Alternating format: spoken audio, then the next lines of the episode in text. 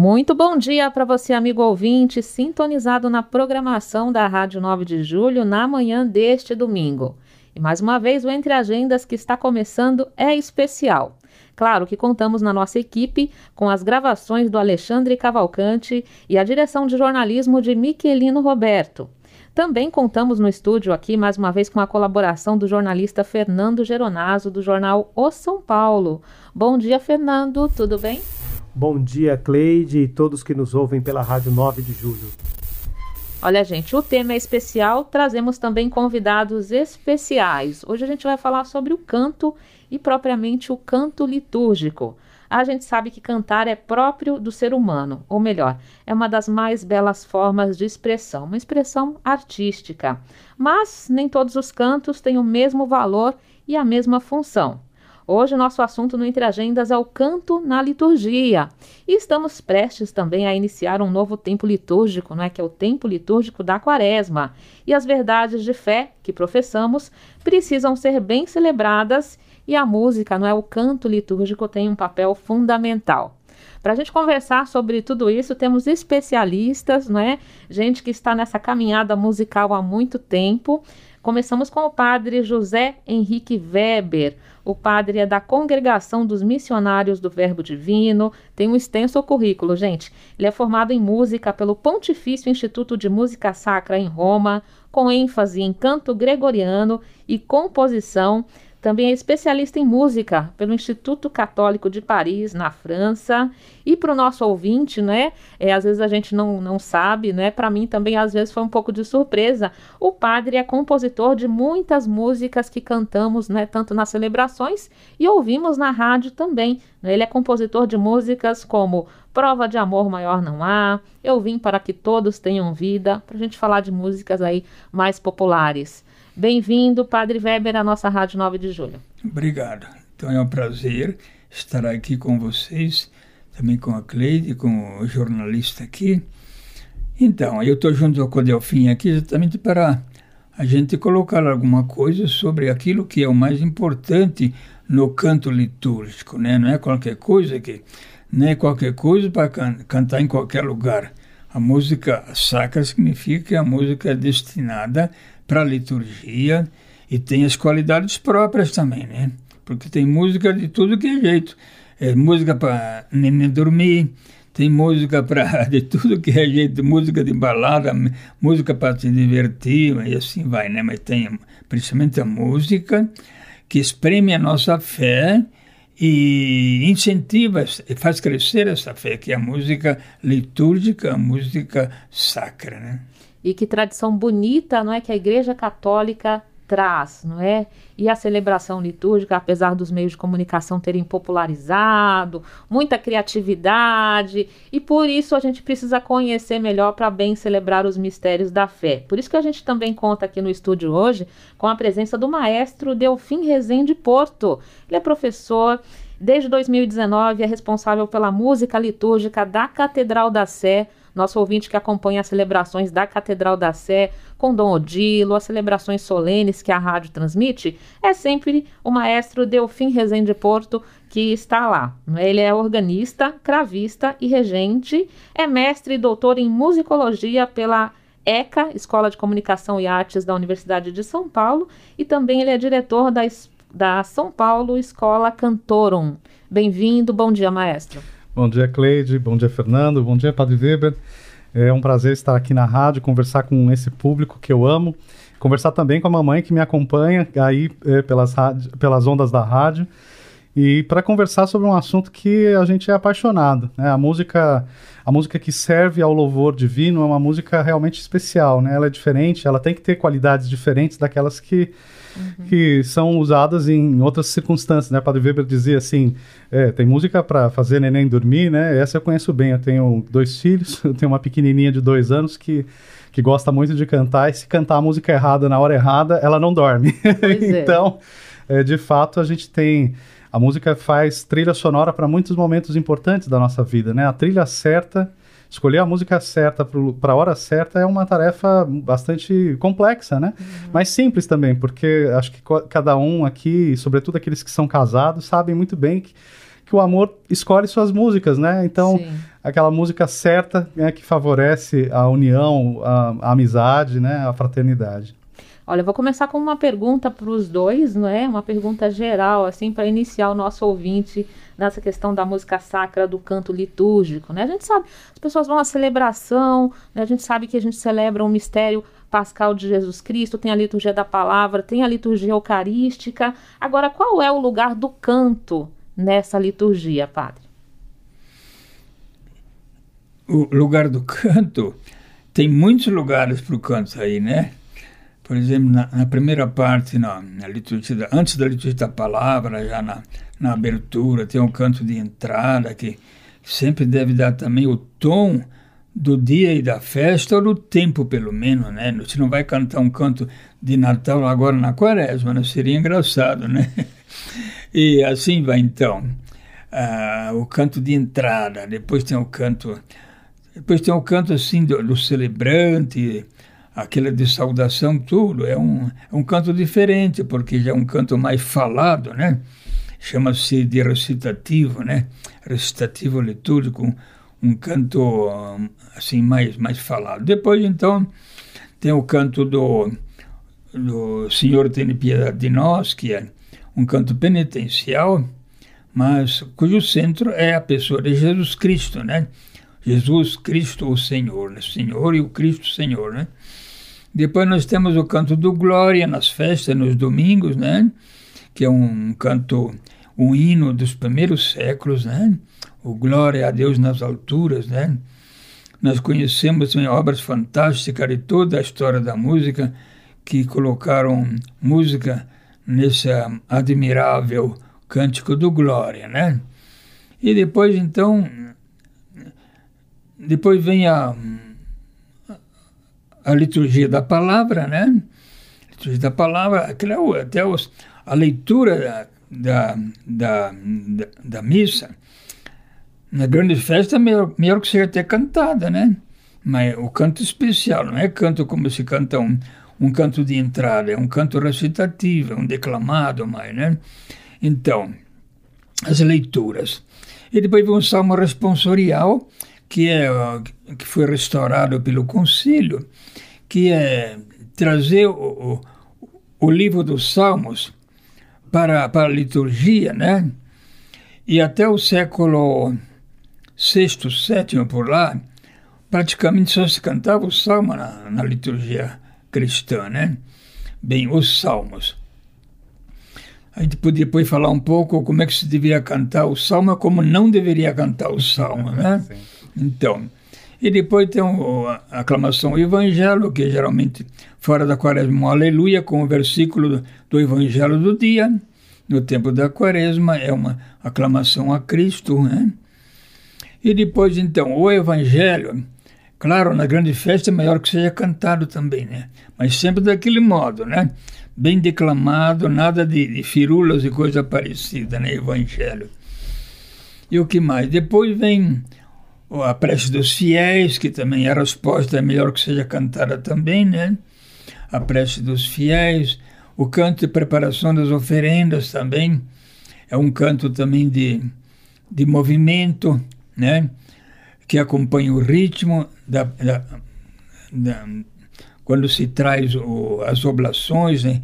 para a liturgia e para os pobres. Então, depois então uh, nós temos o aqui é o, o fim da, da, liturgia da palavra, né? com com o cântico da da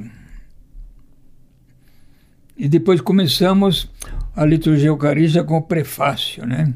o prefácio que é presidido por um grande diálogo entre o, o, o presidente, que é o, o presbítero ou o bispo, um diálogo de, uh, do presidente uh, com a Assembleia, né? E depois o próprio prefácio, então, é uma peça muito bonita, né? De grande tradição de toda a história da igreja, né? Diz que Mozart falou, escuta, eu trocaria toda a minha música por um bom prefácio de canto gregoriano. Não sei se é verdade, mas em todo caso é uma, é uma, uma, uma palavra interessante. E depois vem o santo, que é um dos principais uh, cânticos da missa, né? E a grandeza de Deus e a nossa pequenez, né? Santo, Santo, Senhor Deus do Exército, Todo-Poderoso. Então, o santo é a, não é um canto dirigido a Jesus Cristo, é a próprio Deus, conforme Isaías diz que quando ele tinha a visão de Deus lá no templo, né? É, o, o canto é para Deus. Alguns erradamente colocam Jesus Cristo no meio. Não é bem isso, não. Não é bem isso, não.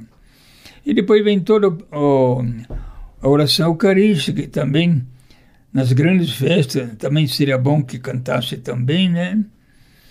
E no Brasil nós temos aquelas respostas, somente que o Brasil tem no mundo inteiro essas respostas que, que, que cada bloco da, da oração eucarística que, que eu preparei a pedido do, do bispo da liturgia, do Isnar, naquele tempo. A gente preparou para ser cantado mas quando não se canta, pelo menos se, se recita, pelo menos, né?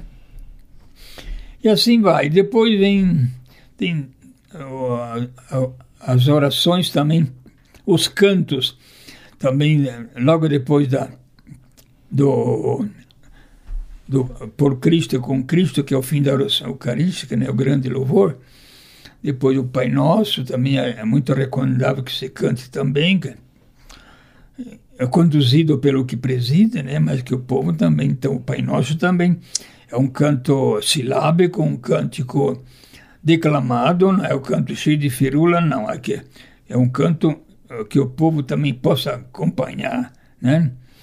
E assim vai depois o Cordeiro de Deus, antes da comunhão, faz parte então do, do, eh, do ordinário da missa, né? Cordeiro de Deus também é um tipo de ladainha que de, demora tanto tempo quanto aqueles que partem o pão estão ainda em ação, né? Depois tem o cântico da comunhão, né? Ali, a, pro, a propósito disso, a gente preparou os cantos do Evangelho para cada domingo e festa. A frase principal do Evangelho cantada de uma maneira simples e na catedral nós cantamos junto com o, o coro e o povo junto, né? E depois, então, da, o canto da comunhão, e pode haver um canto de ação de graças, né? Mas não é qualquer canto também, não é? Bíblico, principalmente, né? E praticamente são esses os cantos da missa que, uh, que o concílio estabeleceu e a reforma litúrgica, então, é que pediu que se fizesse assim, né? Ou seja, 100% da missa é canto. Olha, não é um acessório, não é um adereço, é ela é integrada, não é? Em toda a ação litúrgica, maestro. Pois é, isso, Cleide. Eu acho que quando a gente tem. Em, é, o Padre Weber descreveu a missa e todas as partes da missa que podem ser cantadas, né? Ou seja, quase toda a missa é canto, ou pelo menos toda a missa poderia ser potencialmente cantada. Mas cantada é, da forma ritual, né? Não é um canto qualquer, né? Como o Padre Weber diz, dizia. E eu acho que o, o, que nós podemos dizer que é uma, uma, uma construção, uma coisa nova, é, atualizada pelo, é, pelo Concílio Vaticano II, é o que hoje nós estamos implementando na Catedral e através do nosso folheto Povo de Deus, que, que é utilizado aqui na Arquidiocese, mas também que, graças à internet, pode ser usado em muitos lugares. Né? Então, aqueles que nos escutam podem acessar o folheto, as letras, né? mas também as partituras. E essas partituras que o Padre Weber e eu preparamos justamente baseadas nessas, nessas preocupações, né?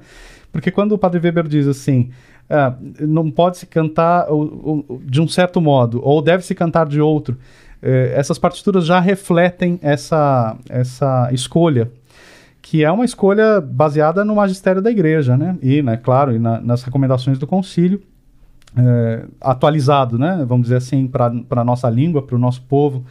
É, os cantos do Evangelho, por exemplo, que o Padre Weber citou aí, a, a comunhão, você tem a chance de ensinar para o povo uma síntese rapid, rapidamente né, do Evangelho. Então a gente canta um refrão, e esse refrão é a, a frase principal do Evangelho do dia. Então, se eventualmente a pessoa esquecer, ah, qual foi o Evangelho mesmo? Se ela cantou o canto de comunhão, né, e durante toda a comunhão nós repetimos diversas vezes o refrão, então ela saberá é, qual foi a referência bíblica daquele domingo, mesmo é, à distância, né, durante a semana e tal. E na catedral a gente tem feito uma, um grande esforço para implementar uma coisa que ainda é uma certa novidade, né? Que é o canto da Assembleia como povo de reis.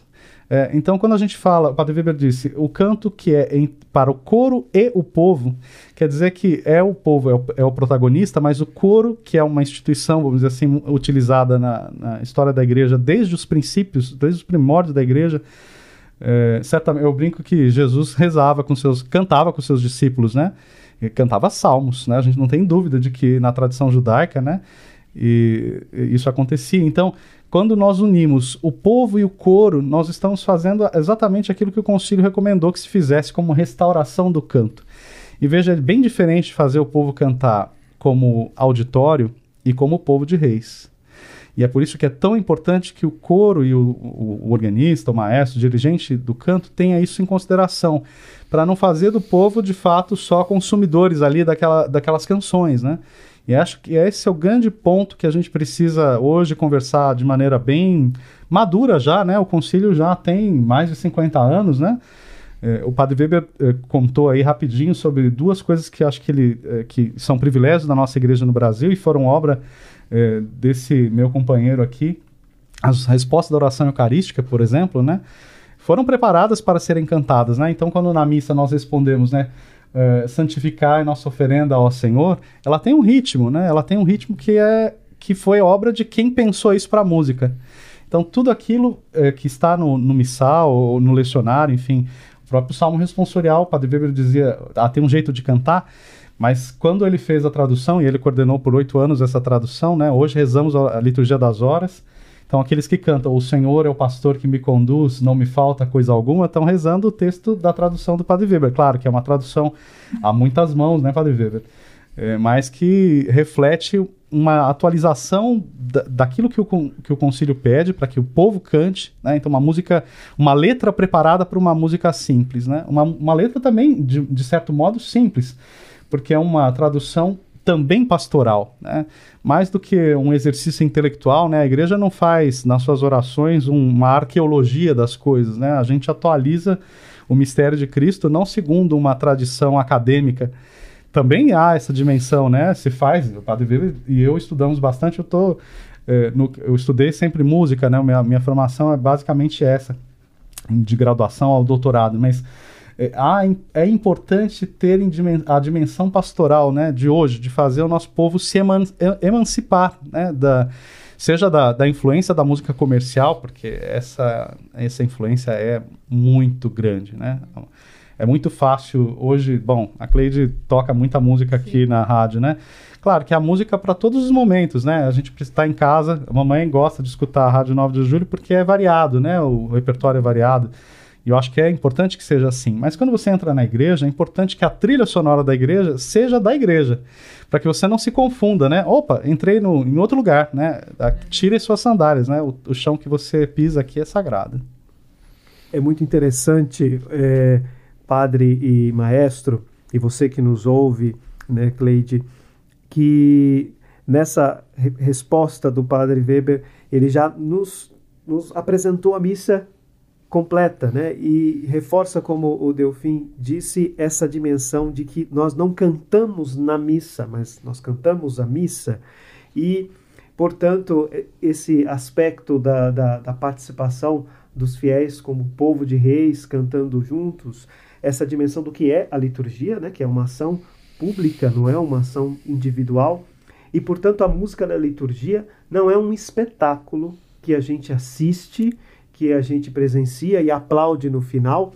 E aí isso também tem é, diz muito, eu gostaria que, que vocês é, nos ajudassem a refletir nesse sentido, da parte do povo, né, de tomar consciência de que está é, cantando juntos, que é chamado a cantar essa celebração, essa liturgia, mas daqueles que executam, daqueles que estão nas comunidades, nas paróquias, né, cantando, se esforçando, muitas vezes ainda é, não tem tanta formação, mas tem esse desejo de ajudar a comunidade a cantar. Que recomendação vocês dão para justamente esses, para que de fato essa, essa dimensão da, do canto, da música na liturgia se concretize? É, principalmente aqueles que dirigem, né? Deve ter uma mínima mínimo de formação litúrgica e também musical, né? já que é música litúrgica, né? duas, duas coisas, né? Então, uma preparação séria. Eu sempre digo que um bom dirigente de canto, um bom acompanhador de canto litúrgico, ele primeiro deve se formar bem naquilo que é essencial da liturgia, do dia, do tempo, uh, o espírito da liturgia, as partes da missa. Uh, por isso eu digo, no, e também principalmente dos grandes, dois gêneros grandes de música, a música mais ariosa, que é a música mais melodiosa, e outra música uh, recitativa, que, que é bem diferente, que nós não temos ainda uma prática disso aí na nossa cultura, né? Então, isso é preciso eles treinar e fazer também curso para aprender como é que se canta, por exemplo, um salmo, né? Como é que se canta um recitativo, coisa assim também. E tanto para os dirigentes, como também para os futuros padres também, para os padres também, porque o concílio já passou quase 60 anos, né? Então eles não têm uma, mais uma conexão com a, o modo antigo de, de cantar o canto gregoriano, por exemplo, né? Então é preciso uma formação primeiro, a técnica nesse campo uh, litúrgico, da música litúrgica, de o, como cantar um, um, canto de entrada, que é um tipo arioso, e um canto de, ou um salmo, né? Depois, a segunda coisa que não pode faltar, uma formação litúrgica mínima necessária para quem trabalha na liturgia com canto também, né? Senão, você vai lá e pega um sujeito que não tem a mínima ideia o que é uma liturgia, ele vai fazer aquilo que ele sabe, né? Mas é preciso, então, uma formação séria também na parte litúrgica. E isso o concílio diz claramente que são os, os párocos que são responsáveis para dar uma formação adequada para os, mini, os ministros do canto, ministro da liturgia também. Então, acho que isso, precisamos é, distinguir muito bem esses dois grandes gêneros de canto na, na liturgia. É o canto arioso, ou área, como diz, os clássicos diziam, né? um canto mais melodioso, a diferença de um canto recitativo. Ô, Padre Weber, deixa eu te eh, provocar aqui para o senhor falar uma coisa importante. Né? Quando o senhor fala sobre o canto na missa, é, são, o senhor descreveu a missa e disse que é, se não for rezado, pode ser cantado. Né? Então, o que nós vamos fazer lá é exatamente o canto de uma, o canto da palavra, né? Isso é muito diferente né, de qualquer outro tipo de, de asserção musical, justamente porque a prioridade não é a música. É, é prioridade, sim, claro, porque é o serviço musical, mas a prioridade é o texto. É, mais do que cantar qualquer é, outro, outro tipo de, de, poesia, é a palavra de Deus, né? É, é, aquilo que é a palavra da, da missa, né? As partes presidenciais, tudo muito regrado, né? Então a gente chegou num âmbito que é o âmbito de onde o improviso ele não deveria existir, né? Ninguém devia uh, descobrir na hora da missa o que vai acontecer, né, Padre Weber? Precisa preparar as coisas primeiro, claro, né? Porque alguns vão, vão fazendo, por exemplo, o samba responsável, vão chutando. Não tem a mínima ideia o que significa um, um, um canto recitado, recitativo, né? É uma tradição que vem desde os judeus, depois a, a igreja cristã assumiu, né? E sempre é uma linha contínua que nunca houve interrupção de, desse tipo de canto, né? Então, a própria, os judeus diziam que a Torá, a base da Bíblia dos judeus, né?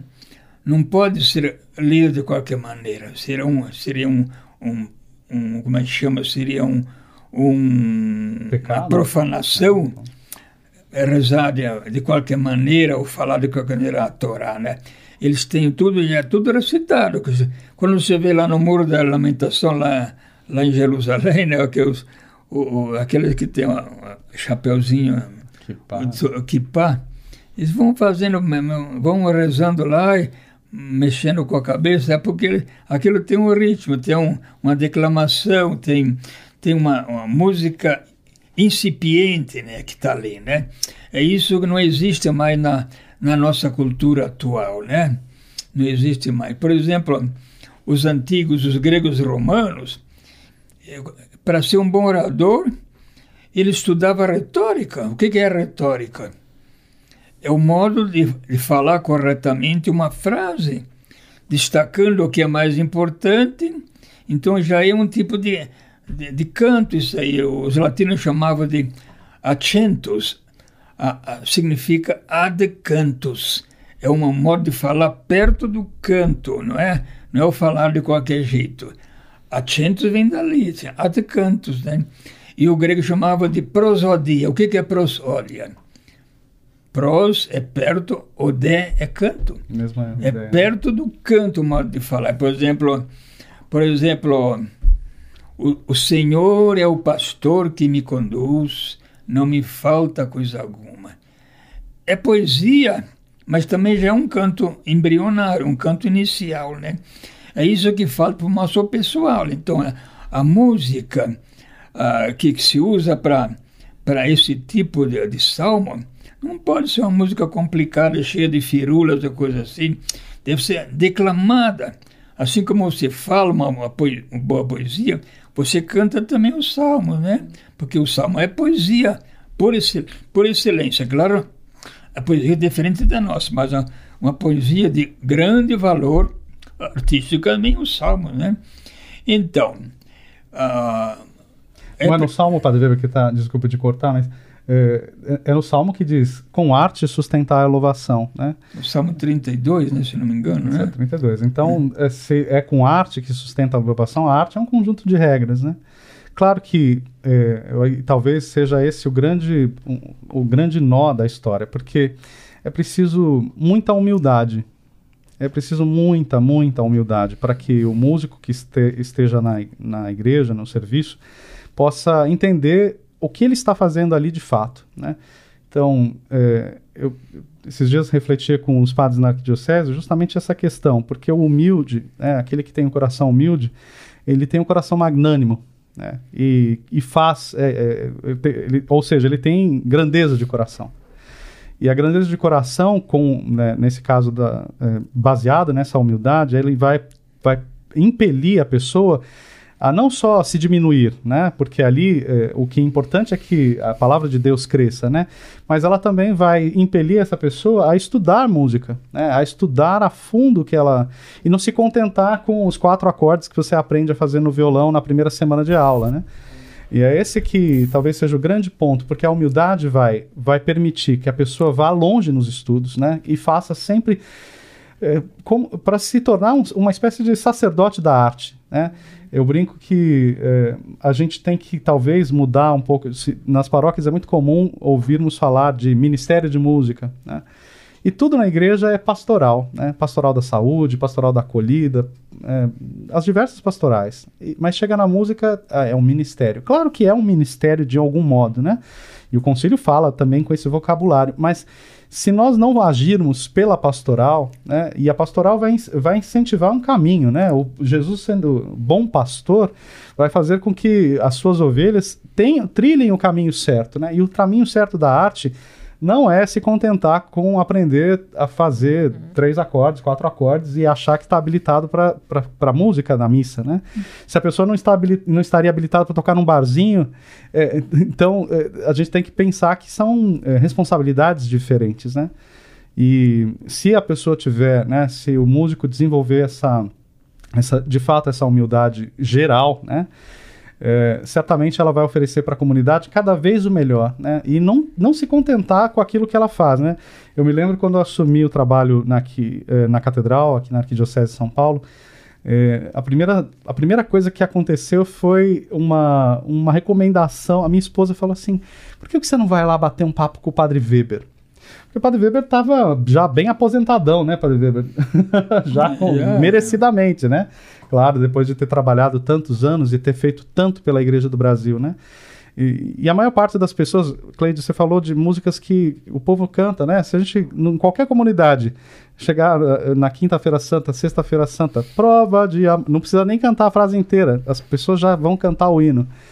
E e as pessoas se encontrarem o Padre Weber na rua não o reconhecerão, porque as pessoas conhecem a música que ele fez. Ela está de, tão, de tal modo a serviço que as pessoas nem o conhecem. Né?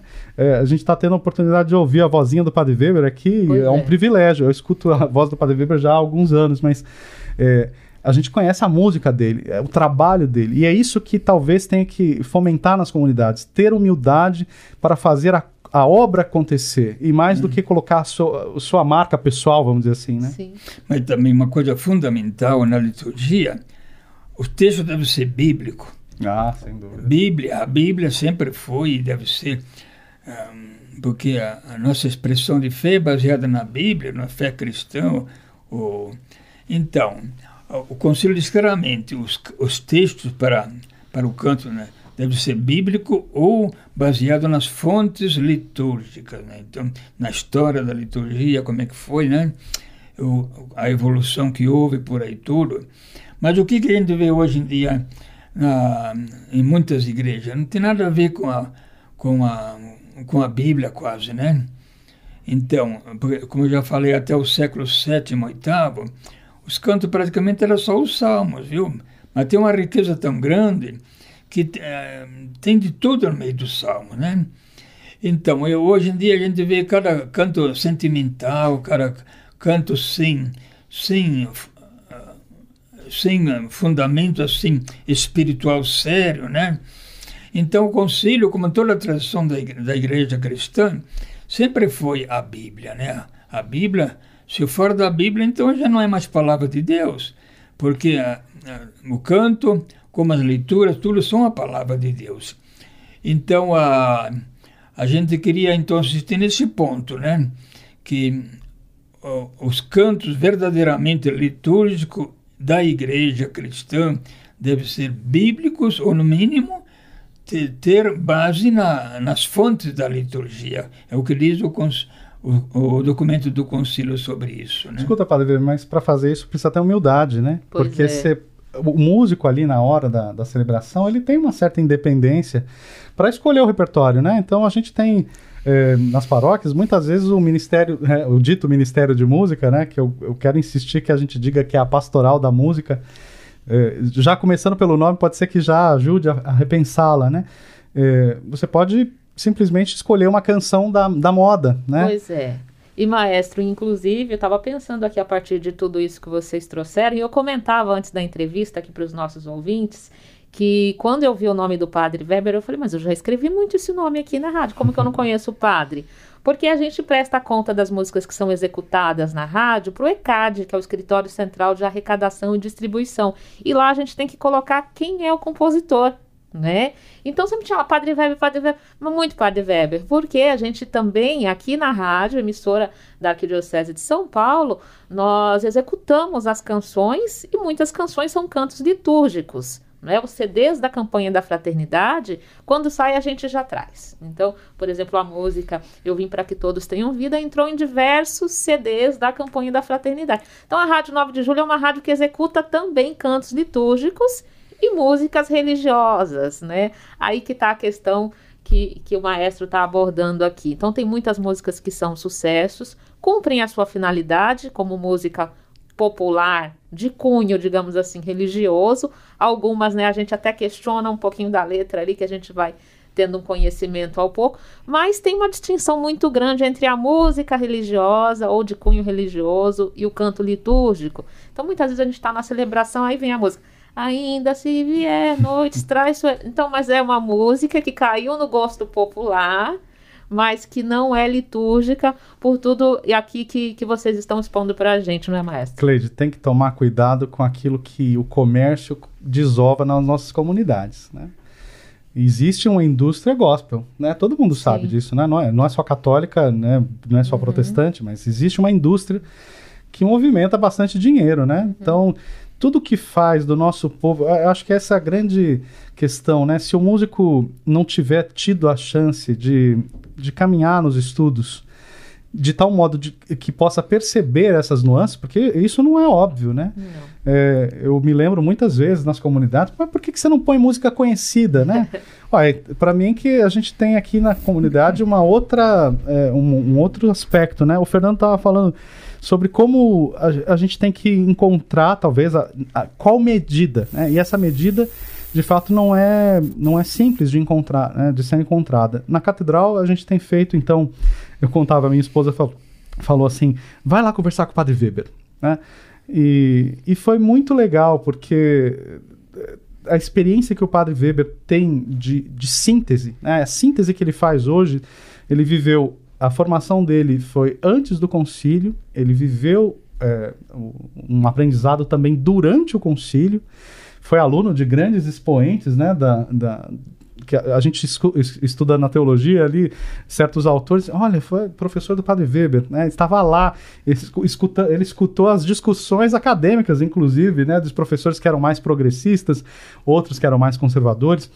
Mas hoje, eu acho que dar chance, né, para uh, a gente uh, escutar essa voz da experiência, porque o Padre Weber faz a síntese, né? essa síntese de ter visto tudo aquilo que viu, tudo aquilo que estudou e hoje o que, que precisa ser, o que, que é fundamental, né? aquilo que é, o que, que é de fato importante. E aí, esses dias eu me deparei com, né, justamente conversando com os padres, é, como fazer distinguir a música comercial, né, que faz o nosso povo grande eh, consumidor né, desse, desses CDs, desses produtos. Seja, antigamente se comprava CD, né? Então, é, vamos colocar na missa, vamos comprar o, o CD do, do, do, padre fulano que grava, né? Ou do artista XY. É, mas hoje a gente tem, por conta dos meios de comunicação, outra, outra dinâmica. Mesmo assim, é, não é porque você acessou pelo, pelo YouTube, sei lá, uma, uma canção. Ah, eu aprendi no YouTube. Ah, eu aprendi no Zap, né? Uma pessoa me falou, ah, eu aprendi essa música aqui, me mandaram pelo WhatsApp. É, bom, a liturgia da igreja, ela não é nossa. Né? Assim, a priori, é, é a gente é, tut, é, tutor, né? Somos agentes dessa, dessa, dessa tradição, mas é, a gente não pode simplesmente jogá-la para o alto, né? E, e, eu me deparei com uma, uma frase que me tocou muito, assim, esses dias, né? Justamente falando sobre a questão da humildade, é que, primeiro, a gente não pode fazer da, da música litúrgica um arremedo ou uma imitação da música comercial, porque a música comercial se baseia na moda, né? Se você pensar que, você deu um exemplo aí, né, do Ainda Se Vier, Noites Traiçoeiras, quando eu era criança, eu cresci na igreja, comecei a tocar. Minha mãe brinca que eu comecei a tocar a missa com quatro anos. De fato, foi bem cedo. Antes mesmo de ter estudado música, porque na, na paróquia onde eu cresci, graças à providência divina, tinha um maestro é, contratado pela igreja que ensinava, ele tocava nas missas, mas ensinava também a molecada ali, formava um coral.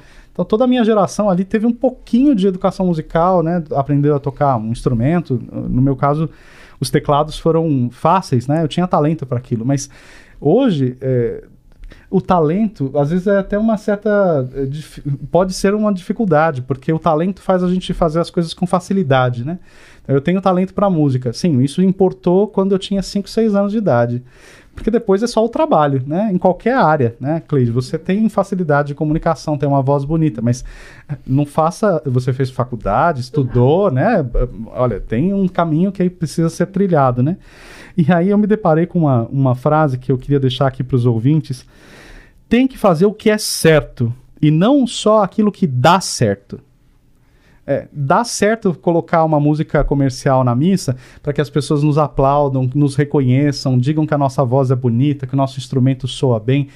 Tem que fazer o que é certo, é fazer o povo é, cantar aquela música como oração. É, eu sempre, olha, em todos os. já faz três anos que trabalho, esse é o terceiro ano que eu trabalho na catedral. E, e eu sempre tenho no coração assim que se é, depois da execução de uma música, por mais artística que ela seja, ou é, a gente sempre tenta fazer do melhor modo possível. Se eu receber aplauso das pessoas, eu errei. O meu, o meu, o meu feeling ali é assim: se aplaudiram, é porque deu errado. Porque apareceu mais a minha pessoa, né, ou a música ali em questão, do que o que ela se propunha a fazer. Né? Então, se é, eu, de fato, se a gente receber essa recompensa, né, essa, tratando em termos evangélicos, né, é, essa é a recompensa. O aplauso é uma recompensa, melhor não recebê-lo agora, né? Então, mas para isso precisa de fato fazer o serviço com simplicidade. E simplicidade não quer dizer é, que você é simplório ou que falta é, estudo ou, né? Não, não. É, o serviço simples é fazer aquilo que deve ser feito, né? fazer o certo, não aquilo que dá certo. E a gente vive num mundo que é isso. As pessoas em geral fazem aquilo que dá certo, né? Esses dias uh, eu recebi um, por conta do trabalho aqui na arquidiocese, o meu WhatsApp está lá no folheto, né? Então você pode entrar lá e, e, e acessar mesmo. A gente está aberto a atender o máximo de pessoas possíveis, não só daqui da nossa jurisdição, mas aonde chega o material, né? É, e um colega falava que, que é, conversava com um artista é, católico, um artista que grava CDs reconhecido, não vou, claro, falar aqui quem é, eu só vou contar o milagre.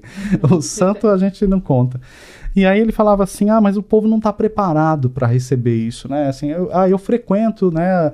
A, um, um, centro X da igreja que tem uma grande preocupação na formação cristã, mas o povão que consome os meus produtos não tem maturidade para receber isso. E, e, eu discordava do colega dizendo: não, não, a gente tem que dar porque esse é o certo fazer. Né? Eu sou um sacerdote da arte. É, a minha, seja num palco de concerto, né? Padre Weber já me assistiu algumas vezes é, em teatros, no Teatro Municipal aqui de São Paulo, na Sala São Paulo, palcos que eh, onde sim, importa que você brilhe, né?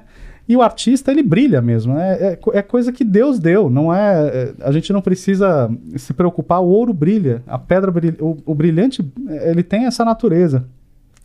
Só que na função na igreja, isso quem precisa brilhar é o evangelho, né? Quem precisa brilhar é a palavra de Deus. E cantar a palavra de Deus tem, tem uma história, tem uma tradição. A gente precisa ter humildade para estudar e não achar que ali na hora vai, vai dar. Acho que o Padre Weber outro dia falou uma coisa sobre o salmo responsorial. É, é super importante que a gente tenha. Imagina, o improviso, né? Eu falava do improviso. O improviso é a falta de humildade, porque se você tivesse a chance de ter preparado em casa, preparado dá trabalho, né? É, então, se você se preparar em casa, você não vai. O improviso é. Claro, há sempre margem para algum improviso, né? Mas não a priori, né? Eu vou lá e vou usar o sistema NHS. Todas as minhas formações eu gosto de divulgar esse sistema. Não sei se você conhece, Cleide. NHS. Na hora sai. Só que na hora pode sair qualquer coisa, né? Inclusive, hoje, é, eu falava isso para os padres da arquidiocese, a gente precisa ter muito cuidado, sobretudo no canto do salmo responsorial, é, de o sensualizar. Cantar sensualizando o salmo. Né? O Senhor é o pastor que me conduz. Ó, gente, isso eu, eu sou um homem casado, eu sei muito bem a finalidade desse tipo de voz. É, assim, esse tipo de postura não se usa na igreja, muito menos no ambão. É, quem proclama a palavra do Senhor tem que ter pudor de fazer isso. Né? Então, assim, era melhor que lesse. É, porque lendo, você não faz o Senhor é o pastor. Não, você lê, o Senhor é o pastor que me conduz. É, não de outro jeito, né? E se você canta longamente, às vezes, né? O Salmo Responsorial, outro dia, me, o, o próprio Dom Odilo me mandou uma situação de uma paróquia, o salmo cumprido, é maior, desproporcional às outras partes da liturgia da palavra, muito maior do que a primeira leitura, muito maior que o evangelho justamente por usar esse expediente que a música comercial faz, né, naturalmente, né? Então, é, a gente gosta de artistas, às vezes, que cantam assim, nesse estilo, né? E certas canções também não é tudo, né? Porque haja gemeção, né? haja gemido. Então, é, na liturgia a gente precisa ter pudor para fazer as coisas, né? Então, não é só vestir uma, uma roupa certa. É, se a gente se incomoda visualmente com alguém que está com uma roupa inadequada para subir ao altar, porque subir ao altar pressupõe é, outras coisas, né? Inclusive humildade. né? Talvez a chave de leitura seja essa. É, também o jeito que se proclama, né? Precisa ser muito simples, né? um jeito simples. E nesse sentido, Delfim, Padre Weber, é, para quem nos ouve e, e já participa ou já atua com, na pastoral da música, né? É, a Arquidiocese de São Paulo oferece oportunidades para que as pessoas possam aprofundar essa formação no, na música litúrgica. Recentemente tivemos uma propriamente voltada para a temática da do tempo litúrgico da quaresma. Você pode falar um pouco sobre esses caminhos que existem, ou seja, é acessível essa formação, essa, esse, esse conhecimento, sobretudo do ponto de vista litúrgico, né? O Padre Weber falou, não basta só a formação musical, essa é importante, né? Quem trabalha com música saber e, e, e, e, se, se, e se cada vez mais se especializar, mas aquilo que só a igreja pode oferecer é em relação à liturgia, né? Aquilo, a especificidade da liturgia. Há caminhos, né? Ah, sim, o próprio Padre Weber participou semana passada, não, semana retrasada. Nós fizemos uma live com, com muitos inscritos, essa é uma coisa interessante. A pandemia nos trouxe, infelizmente, um, é, um empecilho para juntarmos né, o, é, mais fiéis, para a gente fazer esse momento de formação é, presencialmente, né? Mas a internet nos proporcionou a chance de, de falar para um público mais amplo. Né? A formação da quaresma do ano passado, por exemplo, tem mais de 20 mil acessos. É, isso é uma coisa muito interessante, né? E escutar por duas horas, por mais de duas horas, duas horas e meia, é, falar sobre liturgia, o Padre Baronto, que é nosso cura e responsável também pelo folheto da Arquidiocese, em nome da comissão de liturgia. Então, existe uma comissão na Arquidiocese que se preocupa com essas questões, né? E é preciso se familiarizar com as coisas, né? Às vezes a pessoa fala assim: ah, mas eu não fiquei sabendo. É, mas você, das coisas que você tem interesse, você fica sabendo, né? Quanto, quanto foi o placar do último jogo do Corinthians? Você sabe. Ué, ninguém vai lá na tua casa anunciar, bater na tua porta e dizer, olha, o placar foi tal, né? É, quem saiu do BBB, sei lá, esses interesses da grande mídia. É, ué, então tem que se familiarizar. De fato, é, eu até disse, né? O nosso zap tá lá no, no folheto da Arquidiocese. Só se tiver alguma dúvida, pode me mandar uma mensagem é para mim mesmo, eu mesmo respondo. Mas saber eh, se antenar nessas né, coisas, né? E ter interesse e ir atrás, né? É, eu acho que eh, pressupõe estar né, a serviço da igreja pressupõe também estar a serviço de, de uma causa maior. Né? Então, se você não for buscar, né, de fato, não cai da cabe na cabeça. Né? Então, assim que nós assumimos o trabalho lá na catedral, eu e o Padre Weber, nós uh, restauramos né, uma, uma escola, a escola de cantores da Catedral da Sé, que já houve no passado. Uh, então a gente restaurou essa, eh, essa escola. A escola, claro, funciona diferentemente de uma escola regular, ela funciona para os nossos interesses, né? Então aprender a salmodiar, aprender a cantar a missa, né? E, e agora, claro, é, com o arrefecimento da pandemia, nós vamos voltar às atividades e fica ligadinho, nas, sobretudo nas mídias sociais, né? É, escutar a Rádio 9 de Julho, com certeza na programação vai acontecer um chamamento uhum. também, mas no Facebook, no WhatsApp, né? A gente dissemina tanta coisa pelo WhatsApp, né? Vamos compartilhar Isso. também essas, essas iniciativas boas para que mais pessoas tenham acesso e possam uhum. é, conversar. Né? Aproveitando então, é, maestro e o padre também, né? Estamos prestes a iniciar o tempo da quaresma, né? O nosso ouvinte é, sabe, né, que o tempo da quaresma tem as três máximas aí, oração, né, jejum é, e a caridade, né, a esmola. Isso é a prática, né, do, do, do, cristão na quaresma. Agora isso tem que se refletir no canto litúrgico, né? O que, que vocês citariam aí de cuidados especiais, não é? Para que seja bem vivido e que a música não seja um acessório, que não seja um, um, momento que de sentimentalismo, como o padre disse aí, que de repente até tira a pessoa daquele momento da celebração, porque a música está destoando daquilo. É, a trilha sonora que, que vocês errada, né? podem né, citar para gente? É, quaresma deve ser o canto próprio da quaresma, né? Porque é o tempo todo em que a igreja se prepare para a grande festa da Páscoa do Senhor, né? É um tempo de mudança, de conversão, é tempo também de, de a gente renovar a vida cristã profundamente, né? E então, cantar qualquer canto aí estraga, em vez de ajudar, está estragando, né?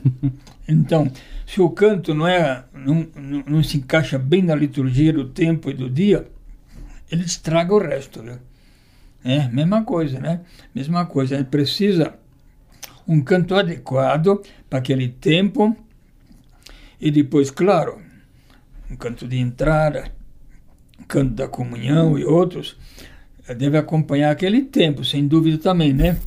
Mas, então, uh, Podia aproveitar, né, para ver essa oportunidade de conversão para nos convertermos, né? Converter-se é virar-se, né? É mudar de vida. De repente usar a quaresma para começar esse caminho, né? Que, que tá aí. Que a gente está conversando sobre um caminho. Trilhá-lo pode ser uma oportunidade de fazer, né? né na quaresma. É, porque o, a verdadeira conversão, mudança, é, é, é conversão, oração e, e, e partilha, né? Três grandes grandes temas de, de toda a quaresma, né? Então, ali é necessário que o, aquele que, que dirige o canto, que acompanha o canto, ele esteja bem ao par disso, né? Porque se ele começa a botar um canto que que não é bem de acordo com o tempo litúrgico, ele atrapalha tudo o resto, né? E Padre Weber, desculpa te, te complementar, queria te complementar. Mais do que escolher a música certa, olha, eu vou falar aqui como músico, o Padre Weber está falando como padre, né? Claro, fala sempre como padre músico, mas o jeito que faz a música importa muito. Né? Mais do que a coisa certa, né? Então, escolher o canto certo, mas cantá-lo de maneira equivocada também não dá certo, né? Então, se você. E essa é uma coisa importante. Os discos. Da, você falou da campanha da fraternidade, né?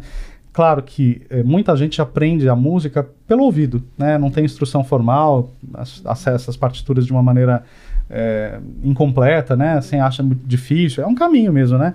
Mas se você tem... Se, se esse é o teu, a tua responsabilidade, se, se essa é a tua missão, gente, olha, tá na hora, passou da hora, né? De se preocupar com essas coisas, né? é, formação técnica para cada área é uma coisa é, requerida, né? Se você trabalha com, é, com, como cozinheiro, saber seguir uma receita é uma coisa assim básica, né? Então a gente precisa sair desse, desse marasmo e, e dar uns passos, né? É, uma coisa importante, então fazer a música certa do jeito certo. Os discos eles são gravados até para serem tocados né, na rádio, né? Aqui tem, tem uma função é, importante, né? Mas não necessariamente é para copiar o disco na missa, né? Sabendo de tudo isso que a gente está conversando aqui, você tem é, um bom arbítrio, um bom discernimento para ver como fazer essa música, né? Às vezes, é, eu, eu brinco que na quaresma, às vezes a gente vê músicas que pararam no carnaval. É, são marchinhas e tal. Uai, gente, no carnaval, tudo bem, né? Até a quarta-feira de cinzas está liberado. Depois, não, né? Depois a gente tem. E também é, é a igreja? Essa é uma pergunta. A igreja é o lugar desse tipo de, de, de cultura, de música, né? É, se você entra numa igreja e está tocando um, um, forró, então acho que a pessoa se fechar os olhos, acho que ela se transporta para um barzinho, né? Então o comportamento também da pessoa muda. Se você tem uma música, a trilha sonora, né? Eu brinco. É, se você entra é, numa loja que tem uma música que não te permite ficar naquela loja, você vai embora. Né? E outro dia eu entrei num, numa loja que tinha uma música tão intensa assim, era um tum, tum, tum. Gente, eu moro perto de uma construção. Eu já escuto essa, essa música o tempo inteiro, né? Eu vou à loja para fazer uma. Você não consegue. E aí o bom comerciante escolhe, né? Existem trilhas sonoras certas, né? Se você entra numa lo... certas. Uh, certas lojas têm até playlists na, na, no Spotify. Olha, escute como se estivesse aqui na loja, no restaurante e tal. Tem que se preocupar com o jeito que faz, mais do que a música certa, o jeito certo de fazê-la. Perfeito. O maestro falando, eu lembrei aqui de tantos casamentos que a gente vai, aí ouve a música da novela dentro do casamento, ou a música do filme, mas isso é papo para uma outra entrevista. Eu falo que entrevista é boa, é aquela que não se esgota, que a gente tem muito papo, e aí a gente renova o convite para que vocês voltem aqui na Rádio 9 de Julho. Quero agradecer a presença aqui, querida, do padre José Henrique Weber, que tanto né, nos ajudou com a aula aqui né, sobre é, música, sobre canto, né, sobre uma vida também dedicada à igreja né, e, e à música. Padre, muito obrigada. Eu agradeço também, para mim é uma honra estar aqui com você. Eu espero, quem sabe, mais tarde, alguma vez de novo estejamos aqui, né? Com certeza. Eu estou fazendo convite aqui para o Padre voltar, porque tem muita coisa para nos ensinar aqui, viu? Maestro é, Delfim Rezende Porto, muito obrigada pela presença aqui na Rádio 9 de Julho. Né, lembrando mais uma vez que o maestro está sempre nas missas da Catedral da Sé. Né? Ele é o maestro, ele é o regente. E você ouve no domingo aqui a missa do Cardeal às 11 da manhã. Muito obrigada. Obrigado, Cleide. Obrigado, Fernando. Obrigado, Padre Miquelino, também pelo convite para estar aqui e aos, aos, ouvintes que tiveram paciência de nos escutar aqui. Mas falar de música é um negócio que a gente fala com tanta paixão, né, Padre Weber? Música é nossa, é nossa vida. Eu acho que qualquer pessoa que se dedica a essa, essa área, ela não, não deve nunca se, se contentar com aquilo que ela já tem na mão. Né? A gente tem que olhar, aspirar as coisas que vêm do alto, né? também na música. Perfeito. Obrigado. Deixa eu agradecer então também a presença do Fernando Geronaso, do jornal São Paulo, que está preparando uma matéria né, sobre o canto litúrgico que vai ser encontrada aí no jornal São Paulo. Obrigada, Fernando. Eu que agradeço, mais uma vez agradeço ao Padre Weber, padre, ao Delfim, maestro Delfim, e a você, Cleide, pela, pelo convite, pela acolhida e uma saudação a todos os que nos ouviram. E nós vamos encerrando então entre agendas da manhã deste domingo, agradecendo a sua audiência. Você acompanha agora o programa com Paulo Miziara, liturgia bíblica também na Rádio 9 de Julho, e às 11 horas tem a missa do Cardeal diretamente da Catedral da Sé. Obrigada, gente. Ótimo domingo para todos.